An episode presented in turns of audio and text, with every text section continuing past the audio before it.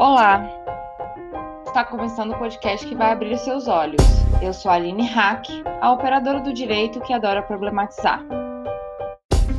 Estamos é, no meio da campanha dos 16 dias de ativismo pelo fim da violência contra mulheres e meninas, uma mobilização anual praticada simultaneamente por diversos atores da sociedade civil e poder público engajados nesse enfrentamento. E o Olhares Podcast criou a ação representada pela hashtag Ativismo na Web, que será divulgada durante a campanha e convida usuários e usuárias e produtores de conteúdo para participarem com o objetivo de sensibilizar, conscientizar e mobilizar a internet a respeito da violência sofrida por mulheres e meninas.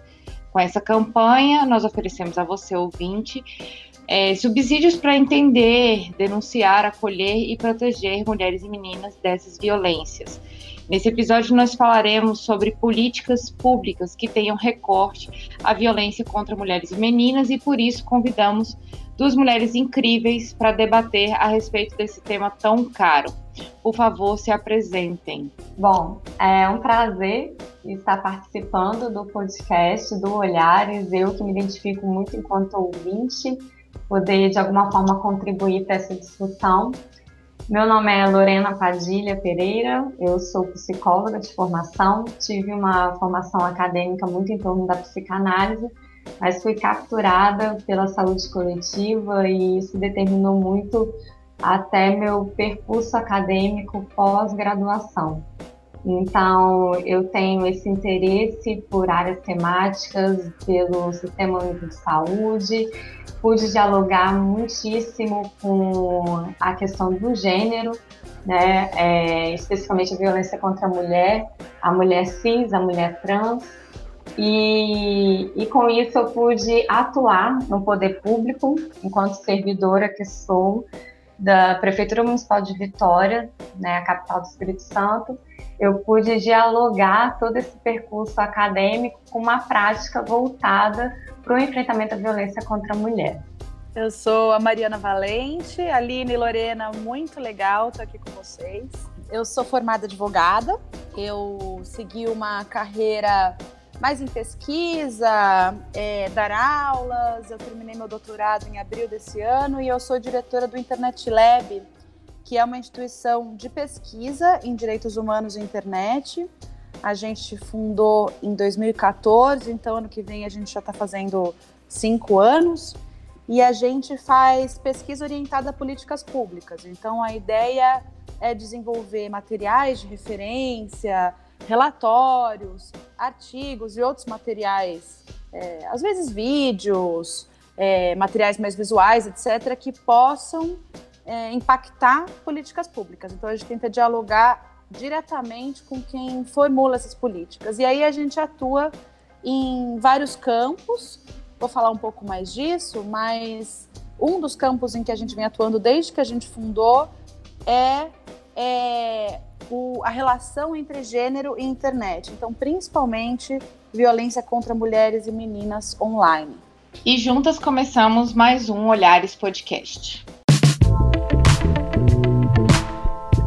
Nossa, é um prazerzão estar aqui com essas mulheres incríveis. Eu sou super fã aí da, do Internet Lab. Tive o prazer de conhecer a Lorena no Festival pela Vida das Mulheres, que nós fizemos, nós participamos ativamente aqui, aqui em Brasília, quando nós discutimos sobre a questão da, da DPF 442. Foi quando nós nos conhecemos pessoalmente.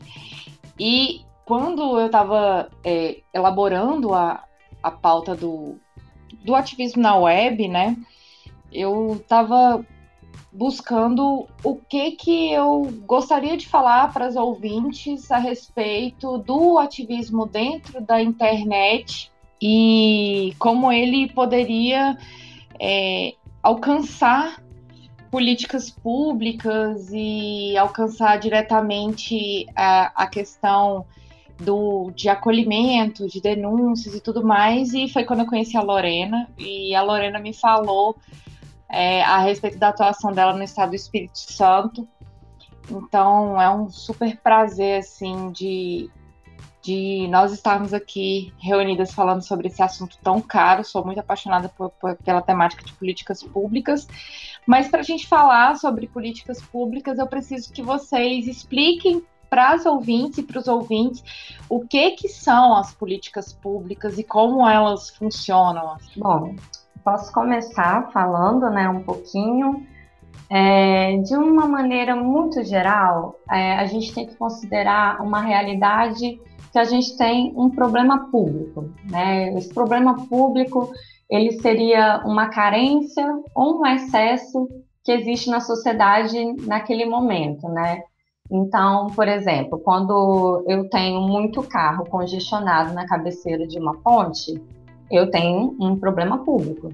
Né? Quando eu tenho escassez de crédito no mercado, um problema público. É, quando eu tenho, e aí puxando mais para o nosso bate-papo hoje, né? Eu tenho um alto índice de violência contra a mulher, mortes de mulheres em razão de gênero. É um problema público. Então, naturalmente, esse problema público ele vai exigir uma elaboração né, de uma política pública, que seria minimamente uma tentativa de intervenção para redução desse problema público, né? A política pública ela é uma diretriz para a resolução de um problema. É, inclusive, a palavra diretriz é, é tida como sinônimo né, de política. Então, a gente tem esse quadro, minimamente. E a gente também não deve desconsiderar, porque nós temos uma tendência natural, quanto sociedade, de colocarmos a ideia que uma política pública é, é restrita ao campo do poder público, né, de uma iniciativa do governo, né, e, e não é por aí, porque a gente tem que entender esse conceito do público, né, que está para além da gestão governamental.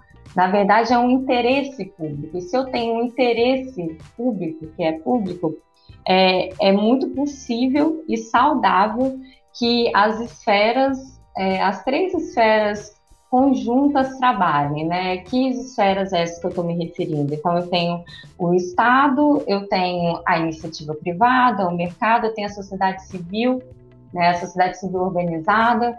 Então, é, é, é um problema de interesse público. Daí, nós podemos é, verificar a origem de uma política pública. Outra coisa também que é importante a gente dar um destaque é essa imagem, é, essa ideia disseminada na nossa sociedade que tudo que é público é ruim, é ineficiente. Então eu, eu acabo de alguma forma transferindo é, uma ineficiência que não vai dar certo, que não serve de nada, para a ideia de política pública. Isso é altamente prejudicial né? Isso cria uma, um, um não pertencimento quanto sociedade com aquela política pública. Se eu tenho essa lógica de não pertencimento, eu não fiscalizo, eu não participo da elaboração, eu não me implico, e aí você tem essa ideia de individualismo aflorado, né, que é, permeia muito a sociedade. Falta essa consciência coletiva, esse esvaziamento da esfera pública que é extremamente é, prejudicial.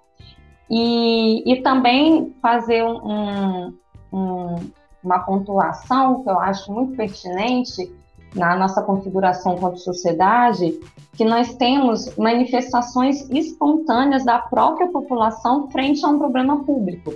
Né? E a gente vê isso. Inclusive, o ativismo na web fala muito a partir desse lugar. Né? A gente não deve isentar o papel do Estado em relação à política pública, mas a gente tem sim que se utilizar para a elaboração delas, de todo esse ativismo, de toda a população, é, de toda essa manifestação espontânea da sociedade frente ao problema público.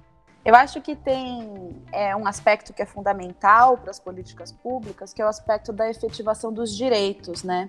Os direitos são garantidos pela Constituição. A gente sabe que a Constituição de 88 foi produto de uma ampla negociação, né? teve grande participação dos movimentos sociais naquele momento de democratização, mas a Constituição prevê vários direitos que a gente sabe que não estão plenamente efetivados na sociedade, né? E as políticas públicas são formas de efetivação desses direitos. Esse eu acho que é um aspecto fundamental para a gente pensar e principalmente para diferenciar é, a política pública como é, estratégia, né, como é, ações, é, decisões, é, da, de uma forma, de, de, algo que a gente sempre pensa, né? A primeira coisa que a gente costuma pensar para resolver um problema, que é o direito penal. E eu acho que isso é particularmente importante quando a gente fala de violência contra a mulher, né? A discussão sobre como que a gente enfrenta violência contra a mulher passa sempre pelo direito penal, é uma discussão super complexa que a gente certamente não vai conseguir resolver aqui, né? É, mas certamente todo mundo que olha para esse problema, é, todo mundo que estava envolvido, por exemplo, na elaboração da Lei Maria da Penha, né, que é uma lei marco, é, considerada das, pela ONU, né, uma das três melhores leis do mundo para enfrentamento de violência contra a mulher, olha para isso e vê que as soluções não passam é, pela criminalização ou exclusivamente pela criminalização, né? Vai ter algumas, alguns debates aí. O que eu quero dizer com isso, né? Vou ser um pouquinho mais concreta. A gente vem estudando faz bastante tempo violência online contra mulheres de vários tipos, né? Então, disseminação não consentida de imagens íntimas, é, é, o que é conhecido popularmente como revenge porn, né? Ou pornografia de revanche, né? O que, que é isso? É disseminar, sem autorização de uma pessoa, é, imagens íntimas dela de forma a causar uma série de consequências na vida dela. E a gente sabe, a gente tem bastante clareza que isso é um problema de gênero, né? Porque são as mulheres que sofrem com as consequências disso, mesmo que imagens de homens é, sejam disseminadas também. Enfim, essa é uma das formas de violência, mas a gente está falando também é, de ataques misóginos na internet, ameaças, etc. Várias, é, tem várias modalidades, né? E quando a gente pensa, nossa, é, é, qual que é a forma de enfrentamento? A primeira coisa que a gente pensa é, ah, não tem lei suficiente para isso, a gente precisa criar um crime, é, a gente precisa de um tipo penal específico, né? Então, uma previsão ali no Código Penal é, de uma forma de punir quem faz isso. Enfim, todas essas são discussões importantes de se fazer e complexas, mas quando a gente vai fazer pesquisa nesse campo mesmo, a gente percebe que tem uma coisa que é mais essencial que isso que vem antes, é, que é a falta de formação dos agentes públicos para lidar com pessoas, com mulheres, né, que passam por essas situações de violência. Então, a gente identifica quando a gente vai olhar para as decisões judiciais que estão efetivando, esses, é, que estão aplicando esses crimes, por exemplo, ou conversar com as pessoas que passaram por isso, pelo, é, com os agentes públicos, que tem muito mais uma questão de quando uma mulher passa por isso, ela não ser bem atendida numa delegacia, o problema ser minimizado, ou os agentes públicos não estarem preparados para fazer a investigação do que está acontecendo, ou para fazer o acolhimento necessário. E como que se resolve isso? Né? Com políticas públicas, por exemplo, de sensibilização, de treinamento, de preparo, é, de é, capacitação, é, desde treinamento pessoal quanto de, de oferecimento de condições materiais. O que, eu quero dizer com isso? Né? É, que tem uma série de ações do Estado que podem ser feitas que não passam necessariamente pelo direito penal, e aí a gente vai estar tá falando com certeza de políticas públicas, né? É, isso é uma coisa essencial, porque é a primeira coisa que a gente sempre pensa, né? É a primeira coisa que os jornais falam, é a primeira coisa que quando você conversa com as pessoas, elas vão dizer, né? Ah, não, mas tem que aumentar a pena, é, tem, que, tem que achar formas de prender mais as pessoas, né? E aí você vai olhar para as questões e é, tem outras complexidades que são resolvidas de outras formas. Foi bem interessante você trazer essa questão, é, Mariana, porque a gente, no ano passado, nessa campanha, a gente fez um episódio a respeito da Lei Maria da Penha é, com um grupo aqui das promotoras legais populares e da UNB, com a professora Ela Vieco. E um ponto que elas duas falaram foi essa necessidade de de não tratar a Lei Maria da Penha como um instituto penalizante apenas, até porque a lei é multidisciplinar, né? E, e você trazendo aqui de novo, eu vejo que como esse tema ele é ele é debatido constantemente, a gente está sempre falando sobre a necessidade das políticas públicas que a Lei Maria da Penha prevê e elas nem sempre são é, aplicadas, são elaboradas, são planejadas, né? Sim, exatamente sobre isso. Assim, é muito interessante a gente lançar a luz é, de como a gente reduz a eficácia de uma política pública, a, a questão do direito penal, a questão do, da responsabilização do crime, esse sistema punitivista, né, o prender dá certo. E como isso é, fragiliza a, a, aplicabilidade de uma lei como a Lei Maria da Penha, que inclusive é um, um dos grandes desafios hoje é garantir essa aplicabilidade de, de forma integral. A Lei Maria da Penha, é, ela traz em, em, todo o seu corpo responsabilidade para os diferentes níveis de governo que vão tangenciar esse, esse atendimento integral à mulher, porque não é impossível a gente lançar a luz para uma situação de violência e desconsiderar as dependências que essa mulher está envolvida, que legitima, que reforça a permanência dela em situação de violência. Do que, que eu estou falando? É, eu estou falando, por exemplo, de questões dessa mulher como eu não tenho para onde ir, é, eu não tenho renda, é, e os meus filhos? Quando eu falo dessas questões do cotidiano dessa mulher, eu estou falando então de, da questão da empregabilidade, da geração de trabalho e renda, eu estou falando é, é, da, da, questão social mesmo, né, de atendimento, atendimento a essa mulher, a sua família, porque nós mulheres, inclusive, somos criadas para dar conta desse contexto, né? Muitas vezes nós pensamos primeiro no outro, né, em toda a constituição familiar, para depois pensarmos em nós. A gente pensa em toda uma estrutura que a gente tem que dar conta, para então pensar na saída de situação de violência. E a Lei Maria da Penha traz isso. Né, traz a, as competências, traz os tipos de serviços, traz esse viés educacional, né, é, como prevenção mesmo, enfrentamento à violência. Então, seria essas ações educativas junto com a sociedade, essas ações educativas é, com os agentes públicos, né, que estão na rede de enfrentamento. Então, é falar muito disso que a Mariana trouxe, que é um gargalo. Muitas vezes essa mulher procura a rede e nessa rede ela é revitimizada com essas perguntas mesmo, né, com esses questionamentos. Tem certeza que você quer prosseguir com isso? Tem certeza que isso é violência? Um não entendimento, inclusive, dos diferentes tipos de violência, né, que acaba reforçando a violência física, sexual, mas nós temos a patrimonial, nós temos a verbal, nós temos né, outras formas de violência, todas, todas elas tipificadas na Lei Maria da Penha. Sim, e só para te complementar, é, todos os, todo mundo que trabalha, né, com enfrentamento à violência tem o mesmo relato, né, de que é, a efetivação, né, da proteção contra outras formas de violência tem sido muito mais difícil do que contra a violência física, né.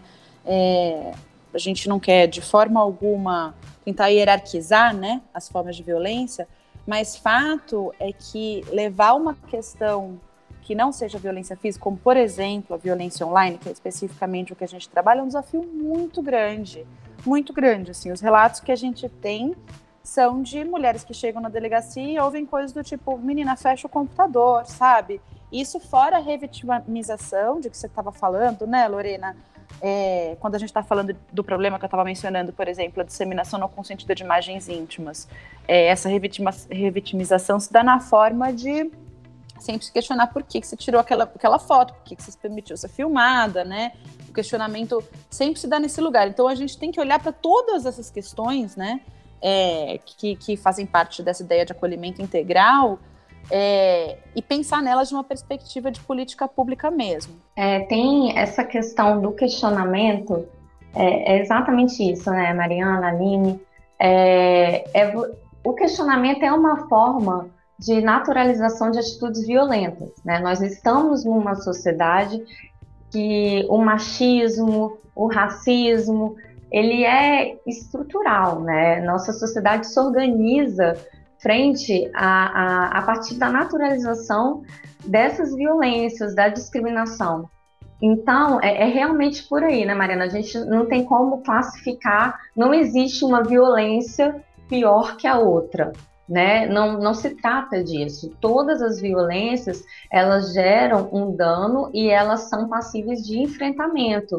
O grande problema é a gente, é, quanto a gente público, quanto essa rede que acolhe a mulher, classificar o que seria uma violência é, passível de processo, passível de continuar. Inclusive, tem casos é, de, de uma dificuldade de, da, da realização de um boletim de ocorrência, pelo não entendimento que aquela mulher estava em situação de violência, era só uma ameaça. Então, assim, a gente precisa conversar sobre isso. Enquanto a sociedade naturaliza atitudes violentas para uma questão é, de existência dela, né, por conta do, desse machismo que é estrutural, desse patriarcal, a mulher, a gente tem que entender que a mulher também está no processo de naturalização. E aí eu não estou no discurso de responsabilizar a mulher. O nosso entendimento é o seguinte: ela naturaliza a, as atitudes violentas por uma questão de sobrevivência, para ela dar conta de estar nesse relacionamento que muitas vezes ela julga como a única possibilidade, para ela dar conta de uma sociedade, de, de uma pressão social, porque você expor também um tipo de violência, é, você fica vulnerável para todo esse julgamento que está encharcado desse machismo. Então, assim, a, a, a, mulher, ela também tem esse processo de naturalização e o enfrentamento à, à violência contra a mulher tem que perpassar por esse entendimento, que são essas forças conjuntas, né? A sociedade naturalizando por uma questão de manutenção e a mulher por uma sobrevivência e por achar que não tem o que fazer, né? E por conta desses relatos de revitimização na, na rede foi interessante a Lorena falar sobre esse ponto aí do entendimento das forças conjuntas. Eu gostaria de perguntar é, para Mariana, mas acho que, que, a Lorena também pode complementar, porque ela também é, tem uma experiência acadêmica nesse sentido, mas começando pela Mariana, é, como é que essa pesquisa de vocês no Internet Lab é, tem favorecido a criação dessas políticas públicas? Como é que elas são demandadas, essas pesquisas? É, elas são demandadas pelos órgãos públicos, por, pela sociedade civil? Como é que funciona é, essa pesquisa e se a internet é, favorece ou é, às vezes, algum caminho para vocês é, e para alcançar um resultado final, assim, como é que como é que é e depois eu queria que é, a Lorena também falasse é, da experiência dela na, na, pesquisa também e como é que ela, é, como uma agente pública, como ela utiliza essas pesquisas dentro dos espaços. Então, Aline, aqui no Internet Lab, é, a gente é uma organização sem fins lucrativos, né? E a gente, pelo menos até esse momento, pode ser que nos próximos anos a gente transforme aí nossa atuação, mas a gente não trabalha com modelo de consultoria. A gente não recebe um pedido é, de alguma organização do poder público ou alguma pessoa e realiza uma pesquisa sob encomenda, né? A gente vem elaborando os nossos objetos é, a partir dos nossos diálogos com o campo. Então, quando a gente começou a pesquisar é, questões de gênero e tecnologia, a gente é, tinha uma agenda ampla, assim, de olhar para várias questões. E quando a gente começou a ir para eventos, conversar com ativistas, é, conversar com promotoras públicas, juízes, a gente começou a perceber. Isso foi 2000 e, fim de 2014, começo de 2015. A gente começou a perceber, por exemplo, que naquele momento a questão da disseminação não consentida de imagens íntimas era uma questão muito grande. Porque estava acontecendo, as pessoas não sabiam muito bem como enfrentar, as pessoas estavam um pouco apavoradas com as consequências e não tinha uma discussão pública é, é, acontecendo, a não ser fora, sabe, dos episódios de pânico. É, e aí a gente percebeu que tinha essa necessidade de fazer uma pesquisa mais ampla sobre isso, né? Entender como que o direito estava lidando com isso, se tinha políticas públicas adequadas para lidar com isso. E aí, quando a gente faz pesquisa, é, visando né, a mudança de, de políticas públicas, a gente faz sempre tendo em vista dois públicos diferentes, né? Um deles é quem desenvolve as políticas mesmo, então aí a gente está pensando é, nos agentes públicos, é, pensando nos legisladores, nos juízes, né, que efetivam as políticas públicas, que aplicam as leis, e a gente está pensando também no público em geral. Por que no público em geral? Né? A gente acha que a longo prazo, quando a gente está falando de é, mudança de políticas, é muito importante que exista uma sociedade civil mobilizada, né, que esteja compreendendo quais são os problemas, quais são é, os seus direitos, e informá-la sobre os direitos, né, é, mobilizar de alguma forma a partir de conhecimento sobre esses direitos, é uma coisa que é muito importante, então, para uma pressão para melhores políticas a longo prazo, né? Porque senão a gente fica numa conversa muito fechada entre as pessoas que estão estudando aquilo e os legisladores, e a gente sabe que isso não funciona, né? Que, como a Lorena dizia, a gente tem que ter um pacto mais amplo é, para o enfrentamento de questões de direitos, né? Então, uma grande parte do que a gente faz é também desenvolver materiais que possam chegar nas pessoas e que as pessoas possam compreender, né? Então, tentar escrever artigos menores, é, ter uma comunicação intensa de redes sociais, de vez em quando produzir vídeos, participar de muitos eventos com públicos muito diferentes. A gente eventualmente vai para escolas, forma professores, é, conversa com pessoas, enfim, é, é, de um espectro mais amplo, né? E isso vem de alguma forma mobilizando, né, as, as pessoas e vai é como se fosse uma faísca, né? Que, claro, não é só a gente que está fazendo, tem muitas organizações fazendo, tem muitos ativistas fazendo também, tudo. É, mas, de alguma forma, quando você traz o dado, quando você mostra, por exemplo, olha, uma, uma das questões, vamos voltar para a disseminação não consentida de imagens íntimas. Uma das questões que frequentemente se trazia era, ah, não, mas por que, que isso é um problema de gênero, né? E aí a gente foi lá olhar para os casos que chegam no judiciário e a gente viu que mais de 90% dos casos eram ações movidas por mulheres, mesmo que em muitos casos é, a gente estivesse falando de imagens de casais heterossexuais, né? E aí, olhando para isso, olhando para as discussões, fazendo trabalho de campo, tudo a gente consegue perceber que a questão nem é se as imagens que circulam são de mulheres ou de homens, apesar de a gente saber que tem muito mais de mulheres também por uma é, questão cultural anterior, né? A questão é as consequências, como elas são sentidas diferentemente. Enfim, é, a gente traz esse dado, né? Olha, 90% dos processos que são movidos são movidos por mulheres. E isso acaba ampliando né, a percepção sobre esse assunto. E isso me leva também a uma questão que é o tema né, desse, é, dessa campanha, né, o ativismo na web, é, que é que quando a gente fala de um assunto, né, a gente faz, é, a gente produz um efeito muito grande no debate na esfera pública e na pessoa que está passando, né, por situação de violência. Por quê? Porque por causa de todo o processo de culpabilização, vitimização que a gente estava é, discutindo, principalmente culpabilização, né, das pessoas, as mulheres que passam por violência serem muito frequentemente culpabilizadas pela própria violência que passam ou pela naturalização, né, da qual é, a, a, Lorena também estava falando, é, se não nomear as questões faz com que seja muito mais difícil identificar que alguma coisa é uma violência.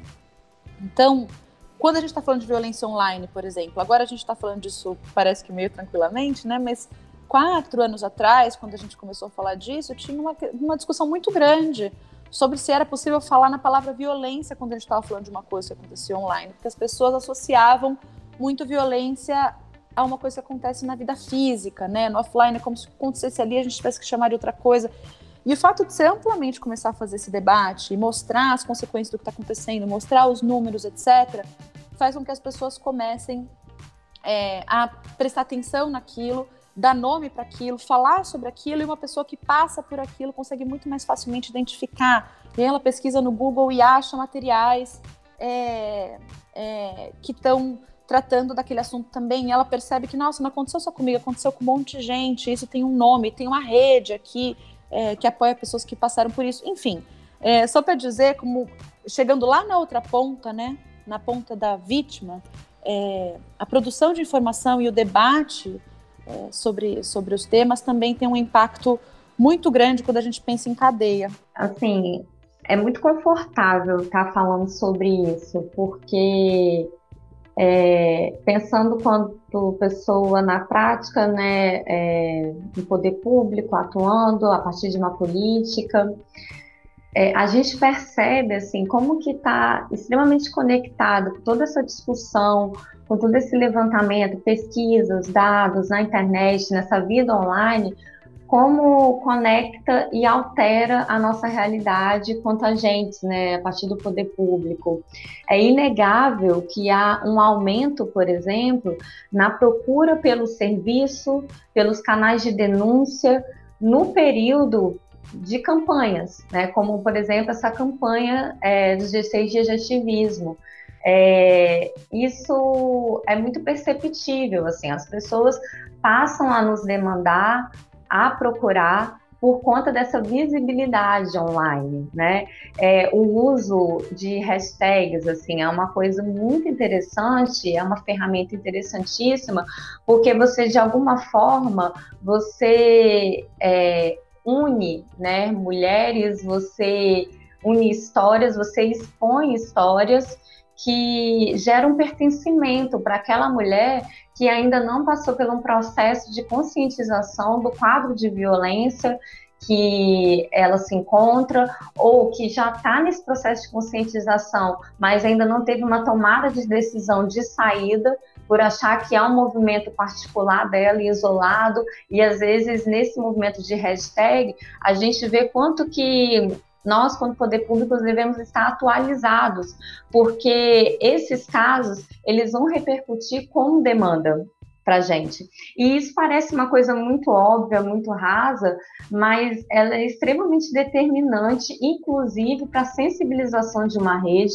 para a construção de uma rede e provocar que os agentes dessa rede, quando eu falo de rede de enfrentamento à violência contra a mulher, eu estou falando minimamente de um centro de referência, do serviço de assistência, eu estou falando de um Ministério Público, de uma defensoria, de um judiciário, que é constantemente provocado a estudar esses casos expostos é, no mundo online, né? Estudar e elaborar medidas de intervenção e de ir ao encontro mesmo, né? De se fazer visível como possibilidade de intervenção do quadro.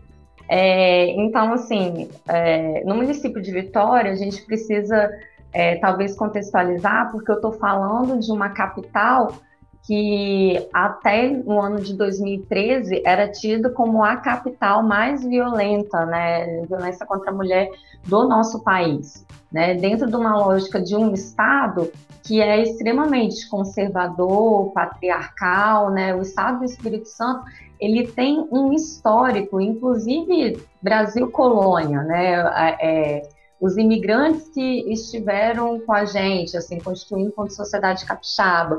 Você tem muito fortemente é, a presença de italianos, alemães, pomeranos, e, e, são culturas né, que trazem a naturalização de atitudes violentas, principalmente em torno da figura feminina. Isso vai repercutir é, na nossa forma de sociedade capixaba, isso repercute na elaboração e nos entraves de políticas públicas.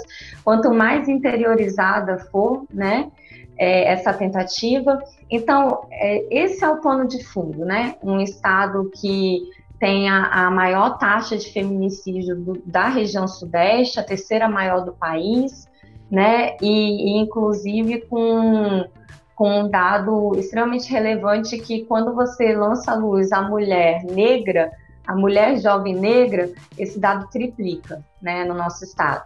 Então, esse é um contexto. A gente tem é, essa liderança em nível estadual, em nível de cidade, e a gente precisava, é, de alguma forma, é, ter esse enfrentamento e de uma maneira rápida.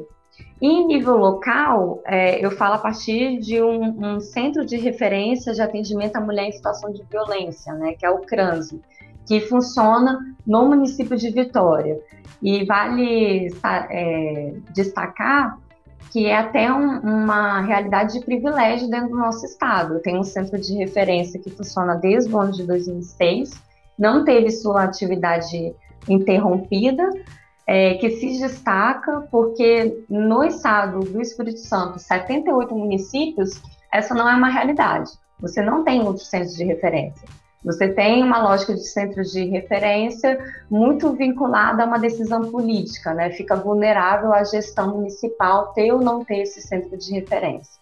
Bom, então nesse contexto, no CRANSV, é, a gente tinha uma repetição de é, casos de mulheres sendo violentadas, indo ao atendimento, e muitas vezes essas mulheres eram violentadas pelo mesmo agressor. Então, estou falando, por exemplo, de um homem que agrediu uma mulher, por algum motivo conseguiu que esse relacionamento deixasse de existir, e em outro relacionamento ele voltava a agredir. E um caso especial que a gente tinha três mulheres vítimas de violência do mesmo agressor, né, em momentos diferentes, passando pelo nosso setor. Então, a gente precisava lançar a luz a um atendimento a essa outra parte, porque eu posso até conseguir, com muito esforço, que não é a representatividade maior dos nossos casos de violência contra a mulher, que esse relacionamento deixe de existir, né? É, esse relacionamento violento, mas eu não consigo é, garantir, por exemplo, que esse homem não venha repetir as atitudes violentas naturalizadas no outro relacionamento que ele venha constituir. E aí falando de relacionamentos héteros, né? Então a gente precisava abordar. E uma das formas que a gente visualizou, é, enquanto município, junto com o Poder Judiciário, com a equipe psicossocial da Vara Especializada em Violência Doméstica, era esse trabalho grupal com os homens. Que então a gente iniciou no ano de 2013, que é conhecido como Espaço Fala Homem, que a gente tem resultados extremamente positivos, mas num contexto extremamente punitivista. Então a gente teve todo o enfrentamento como que uma rede que está ali para garantir a proteção à mulher numa visão muito reduzida vai gastar entre aspas, né, gastar seu tempo, que aí eu nem estou falando de recurso, que foi uma coisa bem é, feita de equipe psicossocial, é, gastar com o atendimento à outra parte. Então, como que a gente conseguiu escapar desse discurso, trabalhando com a sociedade civil e aí falando muito do que a Mariana já trouxe, né? Essa sensibilização com os atores políticos, com o poder público e a sociedade civil, com os dados na internet. Né? Então, você tinha aí é, Instituto NOS, é, o Papai, o IC, que já trabalham e a gente compilando de uma maneira muito caseira nesse mundo online, né? A gente conseguiu fundamentar a nossa atuação. E, inclusive, no que tange a metodologia de atuação desse grupo, foi uma metodologia construída com esse suporte online também. E aí eu destaco, inclusive, o podcast Olhares, porque nós temos um episódio no podcast que trabalhou especificamente a questão da masculinidade, né, masculinidades.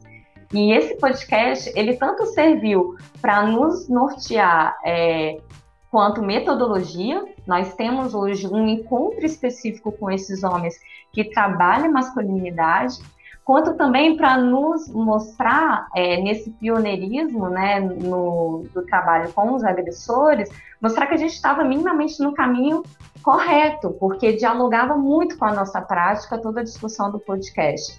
E hoje nós temos um Estado, veja, esse trabalho começou em 2013. Hoje nós temos no Estado outras iniciativas, uma naturalização do trabalho com a outra parte. Você tem um, um, Ministério Público já começando a tratar sobre isso, você tem a Polícia Civil fazendo um grupo com os agressores, com uma outra metodologia, mas você tem ali a Polícia Civil também fazendo. Então, dessa forma, é, eu acho que é uma ótima exposição de como esse diálogo, mundo online com offline, só tem a dar certo, né? Nossa, perfeito. Realmente, eu acho que não tem como desvincular toda essa produção online da aplicação offline hoje, até mesmo porque existem produções científicas e acadêmicas que nem são feitas a, ali no, no espaço da universidade da, do nosso estado ou por empresas que estão por perto, né? Então, viabilizar esse, esse conhecimento, essa produção é, de conteúdo é muito importante para quem trabalha na área, né? Então, é, não importa se a gente está produzindo conteúdo é, necessariamente acadêmico, né? Um artigo, uma monografia, uma pesquisa dentro de uma universidade, mas também é, como olhares, como você mesmo disse, né, Lorena, olhares trazendo aí a fala de várias mulheres ou até mesmo de pesquisadores e pesquisadoras para debater a respeito do assunto, também é uma forma da gente estar tá, é, viabilizando esse conteúdo de alguma, de alguma maneira, porque é, é uma forma também da gente estar tá disseminando é, o conhecimento e principalmente conhecimento, é, disseminando a vivência de algumas mulheres, como foi o caso de alguns episódios aqui já transmitidos pelo Olhares. Então, é, eu fico lisonjeada com, com a sua fala, é, Lorena, porque eu fico muito feliz de que o Olhares tenha contribuído diretamente para uma política pública, porque eu sou super fã das políticas públicas e, e eu sei que a política pública, quando ela é pensada de uma forma estratégica, ela é aplicada quando o governo compra a ideia da política pública trazida pela sociedade civil, né? É, é engrandecedor e só traz benefícios para a sociedade como um todo.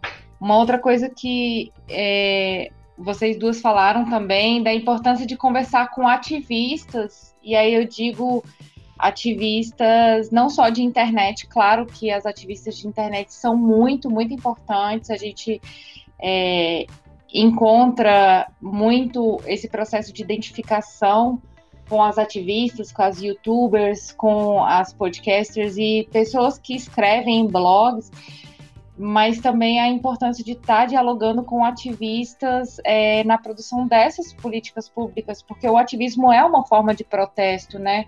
É uma forma da, de, das pessoas, de modo geral, estarem revidando é, o modo como a, aquilo é colocado perante a sociedade. Então, é, existem vários tipos de ativismo. Aqui no Olhares a gente fala do ativismo é, relacionado com, com a pauta de gênero interseccional, mas existem ativismos em relação às questões ambientais, às questões é, é culturais e sociais, questões é, dos povos tradicionais e dentre outras coisas que no momento atual político do Brasil é, estão coibindo a atuação dessas pessoas que estão ali para trazer uma visão, para trazer um novo olhar sobre a situação do público.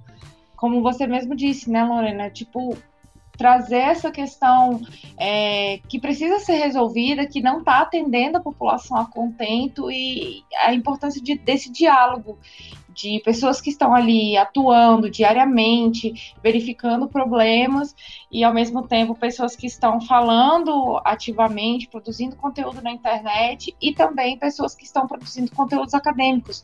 Acaba que é uma grande ciranda de conhecimento assim no meu no meu ponto de vista, assim, acabou vindo essa imagem da ciranda, assim, que é um círculo que nós estamos todas de mãos dadas, é, produzindo essa, essa, essa mudança, né? É, eu acho que sim, Aline. Eu acho, aliás, que é essencial que a gente esteja todo mundo junto discutindo essas coisas, né? O que a gente tem percebido aqui é que os processos que são participativos, no sentido de envolver é, uma ampla gama de pessoas, de vai desde ativistas que estão fazendo um trabalho mais online, até ativistas é, que estão fazendo um trabalho é, mais de rua, mais de instituições, mas principalmente trazendo pessoas do poder público que trazem é, uma visão, uma visão tão importante como a que a Lorena trouxe, é, por exemplo, isso faz toda a diferença, né? A gente, no ano passado, fez um relatório sobre a situação da violência online contra a mulher no Brasil, para olhar como que o poder público estava enfrentando é, essas questões. E a gente, para esse relatório, fez duas grandes reuniões, né? Uma no Rio de Janeiro e outra aqui em São Paulo, é, e reuniões com desde assim jornalistas, é, ativistas, pessoas que tinham sido vítimas de violência, é, e aí advogadas, promotoras, juízas, é, colocamos todo mundo junto para conversar, sabe? Pesquisadoras também. E nossa, isso foi um dos processos mais interessantes que a gente já passou aqui dentro, sabe? Porque esse, esse diálogo, a gente tem, parece que poucos espaços, né, para fazê-los. É, e esses olhares todos, eles têm que estar caminhando juntos. Então, quer dizer, não adianta eu aqui no Internet Lab fazer uma pesquisa sobre um tema que não está sendo importante na prática de quem está fazendo o acolhimento, as mulheres, ou de quem está aplicando é, essas políticas, né? É, eu gostei muito da, da figura da ciranda, eu acho que é exatamente isso, Aline. A potência de uma ciranda, dessa ciranda específica, e também eu penso muito o quanto que é, nesse momento político que a gente está agora, é, esse, um, um, momento político sombrio, até para a questão do processo de elaboração de, de políticas públicas, é, para o enfrentamento de violências, com esses recortes, para a questão até do, de impulsionar esse ativismo na web, é, é, toda essa pesquisa, a gente está tá presenciando é, uma ameaça, né, a elaboração de pesquisas, e é um pouco que Mariana já sinalizou, uma possibilidade, inclusive, de ressignificar como que a gente vai se colocar nesse manejo, que é estratégico, né? Porque se eu quero a manutenção de uma estrutura que se utiliza de prática violenta, que se utiliza de machismo, enfim, é, eu tenho que minimamente atacar é, aquela forma de ressignificar esse contexto, né? Então, uma das formas é, é esse ataque declarado a essa manifestação coletiva na web, essas pesquisas. Então, eu acho que tem é, essa ciranda também vê como possibilidade de resistência e potência nesse momento. Mas o que eu também queria trazer é exatamente essa realidade. Assim, muitas vezes, o, dentro do poder público, estão sendo realizadas ações isoladas de alguma forma, né, de iniciativa muito particular de uma equipe não tão estruturada, mas que entende que é necessário fazer alguma coisa frente àquele contexto e que vai se utilizar então para legitimar essa estratégia, esse plano de ação, todas essas ferramentas, essa instrumentalização que vocês, e aí me colocando no lugar é, que me utilizei demais, né? Toda essa produção que vocês é, oportunizam meio online. E, e dessa forma, sensibilizar esse agente público, e aí eu falo na esfera de gestão, para o aceite dessa política pública, para a elaboração desse, é, dessa política pública, como esse exemplo do Espaço Fala Homem, né? Eu tinha um contexto que não era favorável para fazer esse tipo de trabalho, eu não tinha um investimento direto, um entendimento direto de gestão, apesar de, inclusive, ser garantido na Lei Maria da Penha esse tipo de trabalho com os agressores, os supostos agressores. Eu não tinha esse incentivo, mas eu me utilizo de ferramentas estratégicas diluídas na população, porque ah, o mundo online está diluído, a população pactua, se utiliza, se reconhece. Então, eu consigo me utilizar desses meios que está disponível para todos para conseguir sensibilizar né, gestão, sensibilizar a sociedade e ter essa é, alteração tão expressiva do quadro, né? 2013, um trabalho não bem-vindo, 2018, um trabalho que está sendo é, protagonizado também por outros atores, outras instituições, né? Então eu tenho o quê, né? A efetivação de uma política pública. Então é trazer, engrossar mais ainda, assim, essa pactuação, né, do mundo online e offline. Eu queria aproveitar que a gente está falando disso para falar de uma coisa que eu acho que é muito essencial para esse momento, né? A gente está falando de um momento político difícil em que está acontecendo uma demonização, né, de é, ativismos e eu acho muito importante a gente colocar, é, enfim, acho que até num tom um pouco para a gente não, não cair nos pânicos, né? É, que eu acho que grande parte do que está acontecendo é reação a um movimento muito grande, né? E é um movimento que teve uma expressão muito grande por causa da internet. Sabe que a gente que estuda é, movimento social internet, feminismo internet, né, trabalha com isso faz bastante tempo, a gente resistiu bastante para não entrar na euforia do nossa, a internet está mudando tudo, é, o ativismo na internet é responsável por é, uma mudança muito grande, para não dar um peso maior para um aspecto que é simplesmente o que a gente está estudando, né, ou que a gente está olhando. Mas a gente começou a se relacionar muito com muitas pesquisas que estão olhando é, para o movimento feminista no Brasil, o movimento de reivindicação de direitos, né, para as mulheres e não só, né, é, principalmente o feminismo interseccional, mas também o movimento antirracista. Mas em relação ao movimento feminista, a gente entrou em contato com uma pesquisa que está sendo feita por dois pesquisadores lá do Sebrap, que olharam para manifestações na rua, né? Desde a década de 90, manifestações feministas na rua, e assim, desde a frequência até as pautas, até os resultados.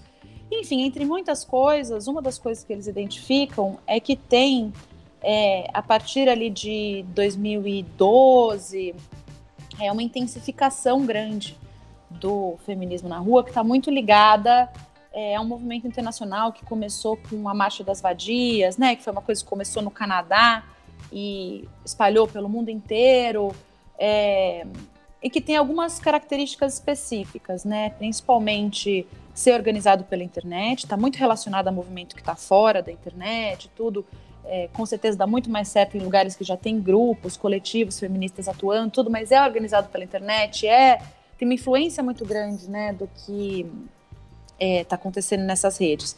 E aí começa, né, um ativismo de hashtag também, é, e isso realmente, assim, essa pesquisa mostra o quanto se intensificou a pauta feminista nos últimos anos e popularizou, né? E a gente tem uma observação também de como essa intensificação e popularização tem pautado a mídia. Então, eu queria falar disso para apontar a importância, né, disso que está acontecendo, é, para o poder público também ter que começar a discutir questões que estão sendo pautadas de uma forma mais ampla por causa de vozes que estão podendo se expressar, que não encontravam espaços na mídia tradicional, na mídia de massa, né? Então a mídia de, tradicional e de massa é, também sendo impactada por isso. Então eu acho super importante a gente olhar para o momento que a gente está vivendo como uma reação a isso também. É, e isso, pelo menos para mim, é assim, acho que continuo vendo os riscos e muito preocupada, né, com principalmente as pessoas que vão estar tá na linha de frente desses riscos, mas me faz tentar olhar para o processo de um jeito mais amplo para ver que é um, é, é um retrocesso e é um discurso de, de retrocesso grande, mas que está fundamentado também em alguns passos que foram dados em relação aos quais não dá mais para voltar atrás, né? É, tem um discurso amplo anti é, ativismo, etc., que está ligado a um amplo ativismo e que vem conquistando muitas coisas, né, e muitas mudanças de mentalidades, etc. É claro que a intenção não é ser poliana, né, a gente tem que estar tá absolutamente atenta é, e disputando as políticas, né, é, daqui para frente. Mas eu acho que o papel dessa mobilização, né, e que tem uma conexão online offline, e necessariamente, né, tem, tem que ter, é, ele está posto e não tem mais como voltar atrás. Não, na verdade, eu é, é, é, concordando mesmo, né, integralmente com a fala da Mariana, e acho que inclusive fica essa reflexão e esse movimento mesmo de resistência a partir dessa fala, né, que nos é muito próprio. É, mas também eu, eu acabei por me lembrar assim desse, dessa questão dessa fala da grande mídia, como que nós também é, amadurecemos quanto coletivos é, a, a, fiscalização de como que a temática, né, o enfrentamento à violência, como que ele escapa para a grande mídia também, né? Você tinha uma presença nessa é, mídia é, de um discurso de em torno de culpabilizar a mulher, né, de responsabilizar a sociedade. Você tinha o poder público muito colocando como é, responsabilidade da sociedade a denúncia e o mesmo poder público que não estava é, investindo nos mecanismos para receber essa denúncia, né, e dar continuidade. Então você tinha muito isso, você ainda tem muito isso, mas nós nós permanecemos em estado de vigilância e é, atentos e campanhas também é, em torno de responsabilizar a mulher, né? Teve uma campanha, por exemplo, no Espírito Santo, na grande mídia, que se utilizou, né, tentou se utilizar de uma hashtag e que nós realmente fizemos toda uma reflexão coletiva, enfrentamento, que era em torno do assédio coletivo nos ônibus, por exemplo, e a hashtag era Eu não aceito assédio como se o fato da mulher ser assediada é por conta de um aceite dela. Então, quando a Mariana fala, eu também é, é, me sensibiliza muito essa reflexão de todo esse processo conjunto né, que a gente passou, é, essas diferentes frentes de atuação. Né? A gente consegue é, provocar elaboração, a gente tem conseguido fiscalizar, a gente tem conseguido, dessa forma, com esse ativismo, é, mexer nessa estrutura, né? Nessa estrutura a gente, quanto sociedade, desses discursos, e que é algo realmente que está posto e não tem mais volta, né? É, Para muitas coisas, positivamente, já está naturalizado na sociedade. Então, a partir disso que a gente entende nosso posicionamento também nos próximos anos. Ótimo, é realmente, acho que tem tudo a ver. E a gente agora vai caminhando para o final do episódio. Nos episódios tradicionais, a gente gosta de fazer o caleidoscópio, que são indicações que as convidadas fazem.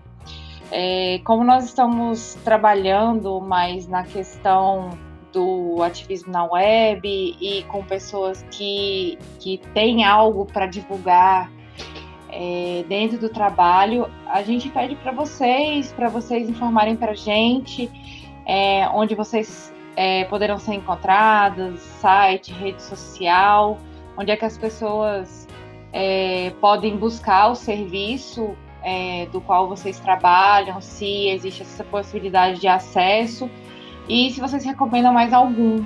Bom, é, a gente, eu acho que a gente não precisa nem fazer a defesa do quão importante foi a participação, assim, o quanto foi interessante essa troca, essa conversa aqui nesse episódio. Vai repercutir com toda certeza, né, é, na atuação dos serviços dentro da rede. Então, eu faço esse destaque é, direto ao município de Vitória a existência desse centro de referência de atendimento à mulher em situação de violência, por essa característica de atividade não interrompida desde o ano de 2006, ele acaba sendo muito referência para o Estado, mesmo que seja para orientação de encaminhamento né, nos demais municípios. Então, o CRANSE, ele fica localizado estrategicamente dentro de, uma, de um prédio que é conhecido como Casa do Cidadão, por conta dessa característica de reunir muitos serviços, inclusive a rede de enfrentamento à violência contra a mulher e tem esse acesso para os municípios, municípios né, de Vitória e aí falando mais do Espírito Santo. Só que é muito importante, assim como você já trouxe o episódio passado, eu pude acompanhar, né, Aline? É, é muito importante a gente fazer o destaque dos, dos demais mecanismos, né? Então você tem o DISC 180, que é específico para a demanda é, da mulher com uma equipe especializada, né, que vai direcionar é, a partir dessa ligação é, na localidade da mulher, na localidade de referência, quais são os serviços que ela pode utilizar. Minimamente vai ter um acolhimento né, sendo realizada essa demanda. Então é importante a gente reforçar. É, eu, particularmente, estou muitíssimo à disposição. Agora estou residindo em Brasília por motivos pessoais, de estudo. Então, é, o meu contato fica disponível mesmo pelas redes sociais. E, e, é isso, né? A gente fica à disposição e em constante diálogo com o que está acontecendo no meio online. Obrigada, Lorena, Aline, foi muito legal essa conversa. É, o nosso trabalho do Internet Lab a gente divulga constantemente na nossa página, que é www.internetlab.org.br E a gente tá também, tem a página da Internet Lab no Facebook, no Twitter, e eu posto bastante também as coisas que a gente está fazendo e vou circulando pesquisas de outras pessoas também, discussões de outras pessoas que eu vou tendo acesso, principalmente no Twitter.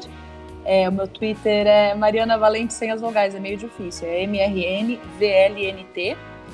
Mas é isso, a gente é, vem produzindo materiais diferentes e divulgando é, nesses canais, e nesse momento a gente está começando uma pesquisa que é para ser uma iniciativa grande aí de múltiplos anos sobre discurso de ódio, principalmente discurso misógino na internet. Está bem incipiente, mas a gente, enfim, é, ao longo dos próximos anos pretende ir publicando, fazendo mais discussões. E eu queria fazer uma indicação também. É, uma parte grande dessa discussão que eu estava fazendo aqui, ela está num artigo que eu escrevi com a Natália Neres, que é coordenadora aqui no Internet Lab da área de desigualdades e identidades, é, numa revista que está disponível online, chama Revista Sur, é, da organização Conecta Direitos Humanos. A última edição teve um dossiê sobre internet e democracia, eu e a Natália fomos coeditoras e a gente escreveu esse artigo também que chama Elas Vão Feminizar a Internet? E é sobre é, tanto essa relação, esses paradoxos né, de ativismo online, violência online, mas também é, dessas idas e vindas, né? É, de se ampliar o discurso, o ativismo, e com isso o impacto é, dessas questões e isso gerar é, é um backlash, né? Um, um, um retorno agressivo, né? É, enfim, isso tá, tá nesse artigo também. E eu convido todo mundo a acompanhar nosso trabalho. A gente tem um podcast também que se chama Caixa Preta, em que a gente discute várias questões relacionadas à tecnologia e como isso impacta as nossas vidas. Eu agradeço muito, tenho muita admiração pelo trabalho é, do Olhares e espero que a gente possa continuar juntas. Vamos continuar juntas, sim, Mariana. Vamos continuar juntas, Lorena. A gente está aqui para trabalhar e para minimizar essa violência sofrida por mulheres e meninas. É, esse trabalho que vocês fazem é um trabalho importantíssimo. Com, queria colocar aqui um, um abraço especial para Natália, que foi a, foi a pessoa da qual eu conheci o Internet Lab. Quando eu a encontrei na internet, é, houve um match instantâneo. É muito bom encontrar mulheres ativistas na internet que escrevem sobre ativismo digital, que é, estão aí vivenciando esse movimento feminista nas redes. Esse artigo é muito bom, inclusive também recomendo. E eu queria agradecer, é, além das nossas convidadas, a você que teve a paciência e a curiosidade de ouvir o nosso podcast até aqui. Muito obrigada. Com esse episódio, nós temos como objetivo a conscientização e a sensibilização de todos e todas para a campanha dos 16 dias de ativismo pelo fim da violência contra mulheres e meninas. Nós do Olhares acreditamos que podemos fazer essa campanha ganhar força junto com vocês, ouvintes, e mostrar uma unidade entre todas as pessoas que estão participando da internet para que tenham o objetivo de promover o ativismo na web pelo fim da violência contra as mulheres. Então, caso você deseje participar ou conhecer um pouco mais sobre o Olhares ou a própria campanha, entre em contato conosco pelos nossos canais. Nós estamos no Twitter, Facebook, Instagram é, como Olhares Podcast. Nossos episódios estão no site olharespodcast.com.br e também disponíveis no Deezer, Spotify, iTunes, Google Podcasts e YouBook. Caso queira é, material da campanha ou saber um pouco mais a fundo, nosso e-mail é o falecom.olharespodcast.com.br. Se quiser nos ajudar com essa campanha, divulgue o episódio em suas redes com a hashtag Ativismo na Web hashtag violência contra a mulher, violência contra meninas, novembro laranja ou 16 dias. Siga também a hashtag Mulheres Podcasters e conheça mais as nossas pautas. Esse podcast faz parte de uma série especial voltada para a campanha Ativismo na Web. Olhares Podcast. Só de ouvir dá para ver que é diferente. Obrigada, galera.